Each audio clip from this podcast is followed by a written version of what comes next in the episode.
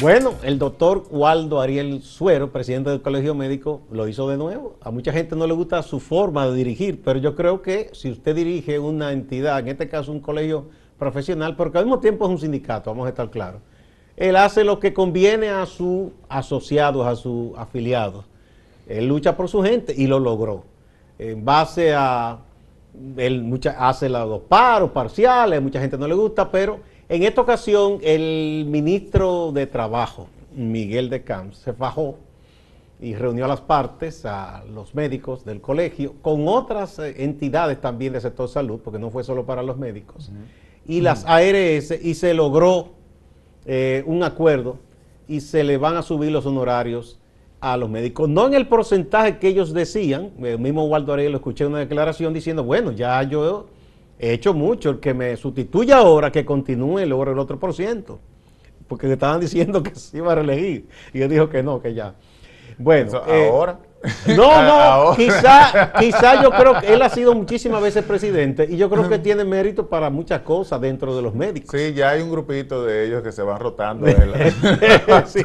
Bueno, el caso es que logró para sus afiliados eso. Eh, lo logró de las ARS que son empresas que siempre dicen, yo no entiendo, porque ya hablan de la de lo óptimo de su servicio y que y muchas cuando le hablan de aumento dicen no no que casi están quebrados que no ganan nada yo no entiendo. Bueno el caso es que se logró esa reivindicación verdad eh, y además la mejoría en el paquete de la canasta de servicio a los afiliados. Se va a aumentar por ejemplo la cobertura en la medicina la cobertura en servicios como algunos estudios y análisis especiales.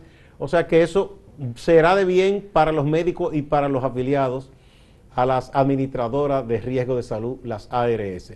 Eh, nada, y hay que saludar que en esta ocasión el ministro de Trabajo hizo lo que corresponde para evitar un paro más eh, él intervino entre las partes y eh, hizo como mediador para que se lograra este acuerdo. Eh, así que yo creo que es una noticia positiva. Sí, mira, ayer en la mañana se anunciaba que se iba a dejar sin efecto el llamado que había para paro este 8 y 9 de, octubre. Y en la tarde pues ya se dio a conocer el acuerdo y cómo finalmente el Colegio Médico había aceptado a través de la mediación del Ministerio de Trabajo, pues llegar a un acuerdo con las ARS hay que reconocer algo, Gustavo. La lucha que tienen los médicos en contra de las ARS, que no es en contra per se de las ARS, sino buscando un beneficio mayor, es porque realmente lo merecen. Lo que le paga las ARS actualmente a los médicos es una tontería. Y el sistema también... Para que, tengan una idea, la consulta, después de mucha lucha, que estaba en 270 pesos, se elevó a 500 pesos, pero de ahí le descuentan, creo que es un, 10%. Y no solo eso, ya se había acordado que se iba a reajustar y eso nunca pasó. Se quedó solamente en palabras y esto obviamente pues es una falta del acuerdo, al acuerdo que se había llegado previamente y esto dio pie a que nuevas manifestaciones se realizaran y nuevos paros se realizaran. Al final, ¿quién termina siendo afectado? El usuario. Lamentablemente, que ahí es que se traduce todo. Y es lo que produce esa presión precisamente. Y es lo que obliga también, a su vez, al ministro de Trabajo a intervenir, al, gobierno a no ser eh, sordo ante, y ciego ante lo que está ocurriendo.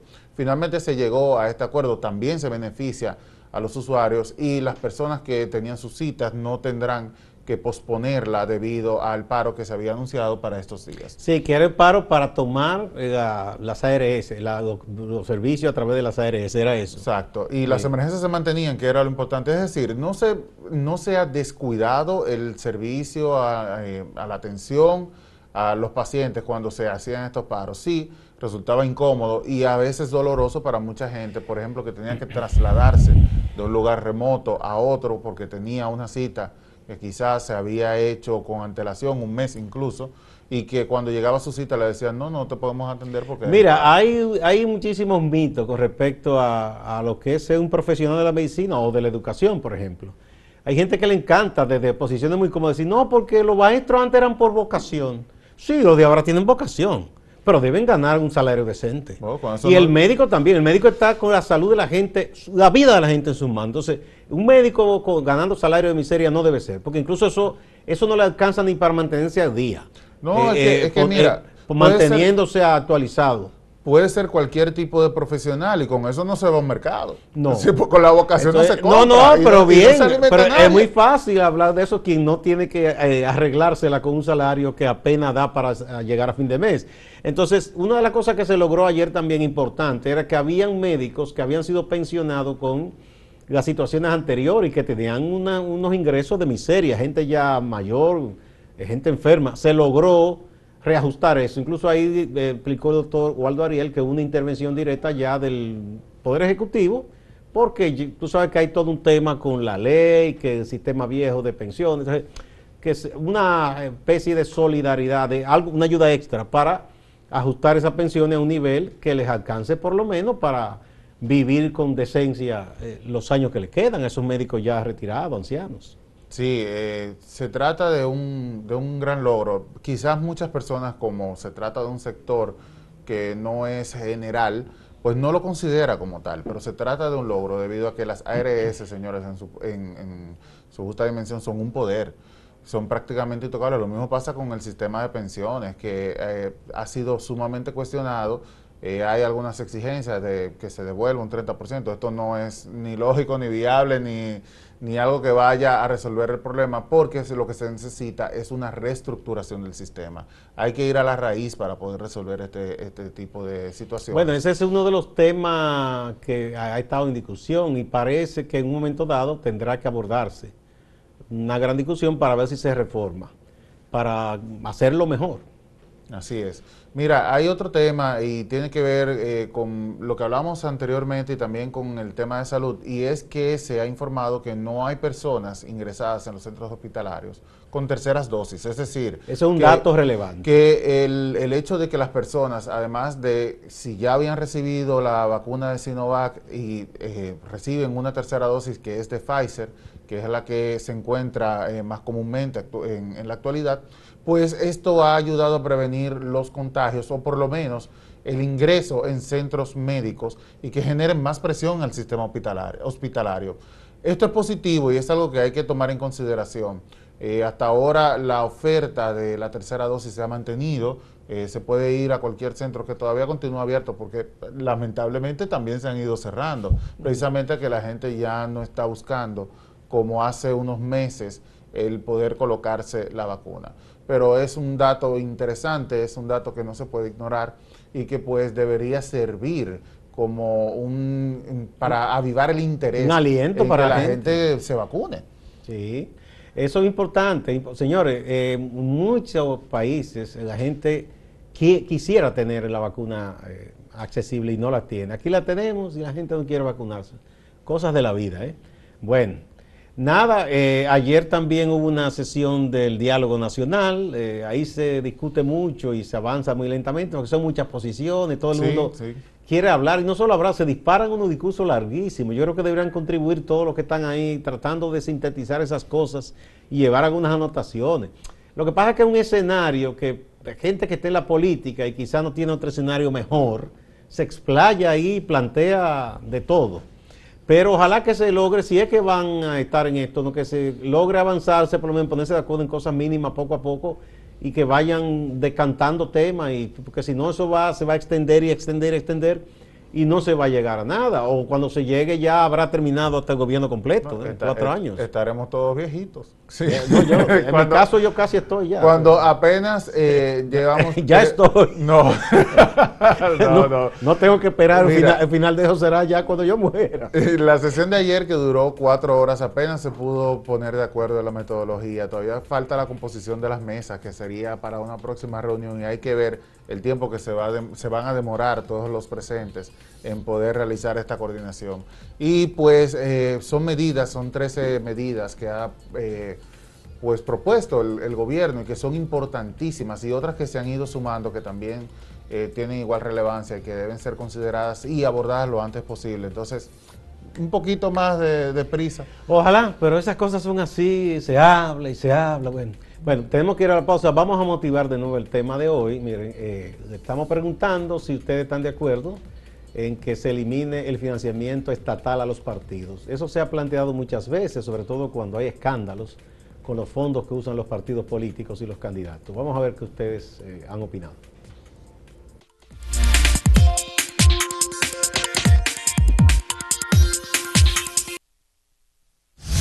Gobierno pondrá fin al estado de emergencia el lunes. No más toque de queda.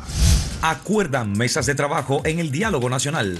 Médicos dejan sin efecto llamado a huelga luego de convenir acuerdo con las ARS que aumentan sus honorarios. Ministerio de Economía propone dirigir esfuerzos para ampliar protección social en la frontera. No hay vacunados con tercera dosis entre pacientes ingresados en hospitales. Reforma fiscal podría ser introducida al Congreso.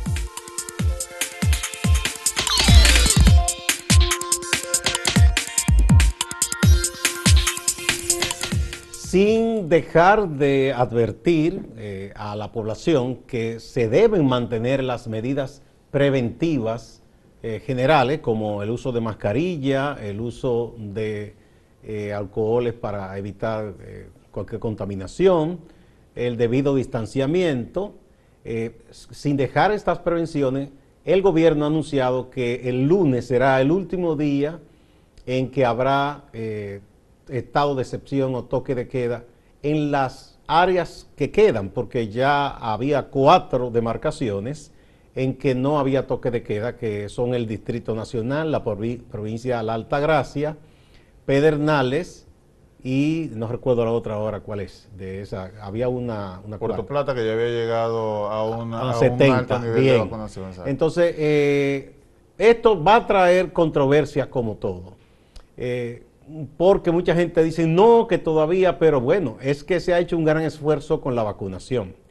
Se les informó a los ciudadanos y ciudadanas que si llegaban a un 70% de vacunación, su provincia, su ciudad, era dejada fuera de los toques de queda, pero mucha gente no se ha animado.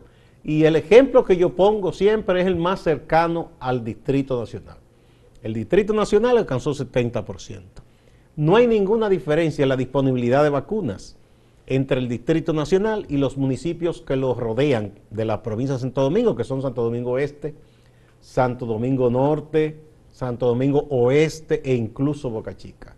Pero, o los Alcarrizos, ahí hay disponibilidad de vacunas, pero la gente por alguna razón no se ha sentido animada a continuar vacunándose. Entonces, el país no puede, ni el mundo entero, digo yo, esperar y esperar a que la gente entienda que debe vacunarse. Bueno, mira, yo soy uno de los que medio se resiste a la idea de no contar ya con un toque de queda precisamente porque el COVID no, se ha, no ha desaparecido, no se ha ido a ningún lado. de, hecho, hay rebrotes. De hecho, ya estamos eh, empezando a ir en la dirección de un aumento de los casos, un rebrote, que era de esperar, las autoridades ya lo habían anunciado debido precisamente al reinicio de las clases presenciales, lo cual iba a significar un mayor contacto, mayor cantidad de personas en las calles. Y además han aparecido nuevas variantes. y las nuevas variantes, exacto, que son más agresivas que eh, la que inició todo el proceso de la pandemia. Sin embargo, lo que señalas es completamente cierto. Estamos en un momento ya en que la gente eh, no se quiere vacunar. Eh, básicamente todo el que se iba a vacunar, y es lamentable decirlo, a pesar de los esfuerzos que se han hecho, para que República Dominicana cuente con vacunas de sobra. Porque no es que estamos que, que, hay que ir, que cada uno tiene su vacuna contada, no. Aquí las personas tienen eh, vacunas de más y sin embargo esto no se está aprovechando. Lamentablemente eh, no hemos superado ni siquiera 5 millones de personas completamente inoculadas contra el COVID-19 y pues esto ha hecho que el gobierno para evitar que se pierdan estas vacunas pues incluso tenga que donar. Lo cual es bueno porque es un conjunto eh, mundial. Esto no se combate solamente en un país, tiene que ser a nivel global. Esa es una donación que, no, no es que se está perdiendo, porque conviene que nosotros estemos vacunados y todo el que está cerca de nosotros. Claro, sin embargo tenemos una población que eh, todavía mantiene cierto temor, vamos a ayudarle diciendo que es temor eh, respecto a las vacunas. Tienen un miedo con lo que tiene que ver con los efectos secundarios y lamentablemente eh, es triste que piensen de esta manera cuando la vacuna puede producir un efecto secundario que es eh, un malestar temporal, te ocurre una fiebre, una sensación de dolor quizás, quizás en el área de la vacuna, pero el COVID no, el COVID te puede mandar a la tumba. Sí. Y la gente no está, no está calculando ese riesgo que tiene eh, eh, enfermarse de COVID o ponerse una vacuna que lo, que puede producir, si es que produce, es un efecto leve. Bueno, yo conozco muy pocas personas que han tenido efectos molestos o de cierto, cierta importancia con la segunda y tercera dosis. Yo mismo me puse la tercera y yo no sentí absolutamente nada. ¿Acaso que la enfermera que me puso la tercera, eh, dicen mucha gente que hay gente que tiene, como dicen, que mano liviana y mano pesada vacunando o inyectando? Tenía un tractor.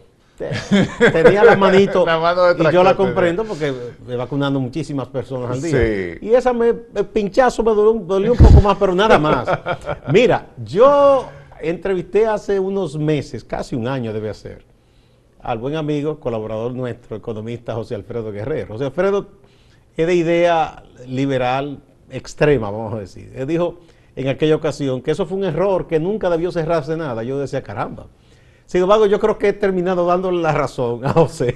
en el sentido de que, óyeme, en todos los países se cerró y en todos los países se expandió.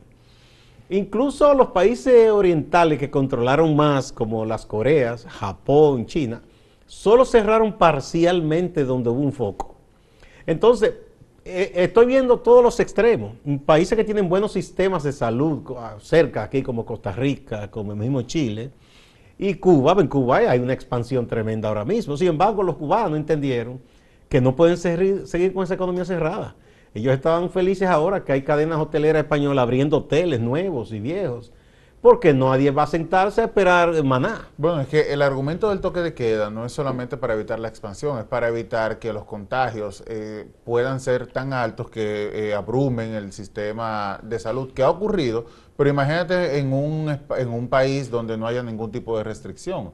Eh, los casos quizás serían el triple. Bueno, recuerda que, en principio, porque había dos teorías con eso, países como Suecia, algunos países de esos escandinavos, eran del pensar de que no había que cerrar. Después ellos echaron un poquito para atrás los Reino Unido es un caso. ah, el Reino, Unido, pasó. El propio primer ministro que decía que no, se contagió él mismo. Sí. Pero ya están controlando más o menos la cosa, eh, no sé. Entonces ya yo creo que ya está bueno de ah, encierro. mira, esto qué interesante. Estas son las, las datas globales del COVID-19. A la izquierda de números rojos está el número de contagios. En el centro la cantidad de fallecidos, más de 4 millones, casi 5 millones. Y en verde la cantidad de vacunados. O sea, eh, todo el mundo está luchando contra la pandemia y obviamente el, principal, la principal arma que tenemos es la vacuna. El número de contagios va en más, 200, más de 236, más de 236 millones. sí. Y vacunado eh, va más por más de 6 mil millones. No, no, esos son... Eh, sí, vacunados. sí, sí, Más de 6 mil millones. O no, se refiere, perdón, es, es, que el número verde grande es el número de personas recuperadas, me parece. Ah, recuperadas, eh, que no veo bien de aquí. Parece, o dice vacunado, no, no, no vemos muy bien. Bien. Pero el hecho es que la principal herramienta que tienen todos los países, además de las medidas de prevención como el distanciamiento, la higiene, el uso de mascarillas, es la vacuna y es algo que lamentablemente muchos países no tienen acceso todavía y otros, como el caso nuestro, que es lamentable, eh, la población, eh, la mayoría lo está rechazando. Nosotros no tenemos ni siquiera el 50% de la población completamente vacunada. Y una cosa, eh, tú mencionabas el, ejemplo del, Gran Santo Domingo y de la Altagracia. Me parece que la forma en la que se estaba contando la cantidad de vacunados para liberar este, estos lugares del toque de queda no fue la mejor. ¿Por qué? Porque tenemos eh, municipios como Santo Domingo Este que muchas veces funcionan como ciudades dormitorios, donde las personas no hacen una gran vida, sino que trabajan y, se desenvuelven en el distrito. Salen en la mañana y Salen en la mañana, quizás en algún momento pueda aprovechar, que fue mi caso, por ejemplo, viviendo en Santo Domingo Este, yo me vacuné en el distrito y mi vacuna no cuenta para Santo Domingo Este, cuenta para el distrito. Entonces creo que ahí eh, no, no debería contar tanto el lugar donde la persona se vacuna sino el lugar de residencia. Y así tener una idea más acabada respecto a lo El caso es que ya el lunes próximo será el último día de restricción en donde existe esa restricción en cuanto a la movilidad y horario, porque usted tiene que seguir usando los aerosoles descontaminantes, trate de, si va a interactuar, de usar mascarilla y ese tipo de cosas, ¿verdad? Porque para que la gente no se, no se quiera tirar la, puerta por la ventana, porque no es que totalmente hay que dejar de prevenir, pero yo creo que ya, ya estaba bueno.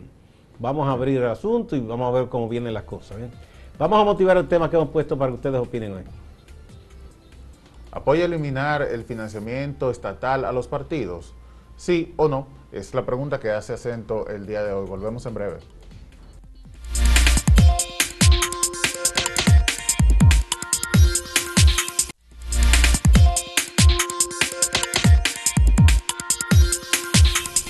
Vamos a ver qué ha opinado la gente eh, a la pregunta que les hicimos hoy. Vamos a ver. Mira, esto es en el portal Samuel. Aquí es abrumadora la mayoría. 94.17% hmm. está de acuerdo en que se elimine el financiamiento estatal a los partidos políticos. Apenas el 5.83% no quiere que se elimine ese financiamiento. Bueno, abrumador la, respuesta de la gente. Y en Twitter no es distinto. Dice el 86%, el 86.9% que sí, que está de acuerdo con que se elimine este financiamiento, mientras que el 13.1% dice que no está de acuerdo. Y no tiene ningún sentido, la verdad, que se mantenga el financiamiento doble, porque se recibe dinero privado y también público. Eso es, una locura. Mira, aquí en YouTube es 93%. El porcentaje de quienes están de acuerdo con la eliminación del financiamiento público a los partidos y apenas 7% considera que no, que debe mantenerse. Sí, es eh, la misma tendencia en, los tres, las tres plataformas. Dice María José, no, luego los narcos financian todo y se andan quejando, ya tenemos ejemplo. Bueno, para Pero que como quiera, pues, los narcos están. ya están, exacto, lo que hay es que fortalecer las herramientas para evitar esto. Aquí tenemos a Ronnie de León. Dice, eliminar el apoyo estatal sería un retroceso al trabajo que realiza la Procuraduría. Sería justo reducirlos más. Eliminarlo y darle paso a capos y empresarios que de los políticos ganar tendrán de alguna forma que cobrar sus aportes. No hay política sin dinero. He imaginado que políticos se autofinancien como creen. ¿Cómo creen que llegará ese político a gobernar? lo mismo que está pasando actualmente y que los favores se cobran, porque señores, esas inversiones no es para, para sacar un beneficio. Dice Emelindo Mota Benítez, se suponía que esta ley de darle dinero del Estado a los partidos políticos era para alejar al narcotráfico y otros sectores, y no ha sido así. Estoy de acuerdo que no se le entreguen los recursos del Estado a los partidos políticos. Ahí está la posición, que precisamente se ha mantenido esta práctica a pesar de que se recibe dinero estatal. Bueno, ahora vamos con el compañero Máximo Laureano a Santiago. Adelante, Máximo. La provincia de Santiago y la situación con el aumento de los casos de coronavirus. Las autoridades del Ministerio de Educación ya han advertido que ninguna escuela puede cerrar, que ninguna escuela puede parar la docencia a menos que no sea una decisión del Ministerio de Salud Pública. Pero sigue la preocupación. Hace una semana el presidente de la República, Luis Abinader, participó en una actividad de relanzamiento del programa de vacunación en la Escuela México La Reforma y desde allí llamaba a los santiagueros a reaccionar.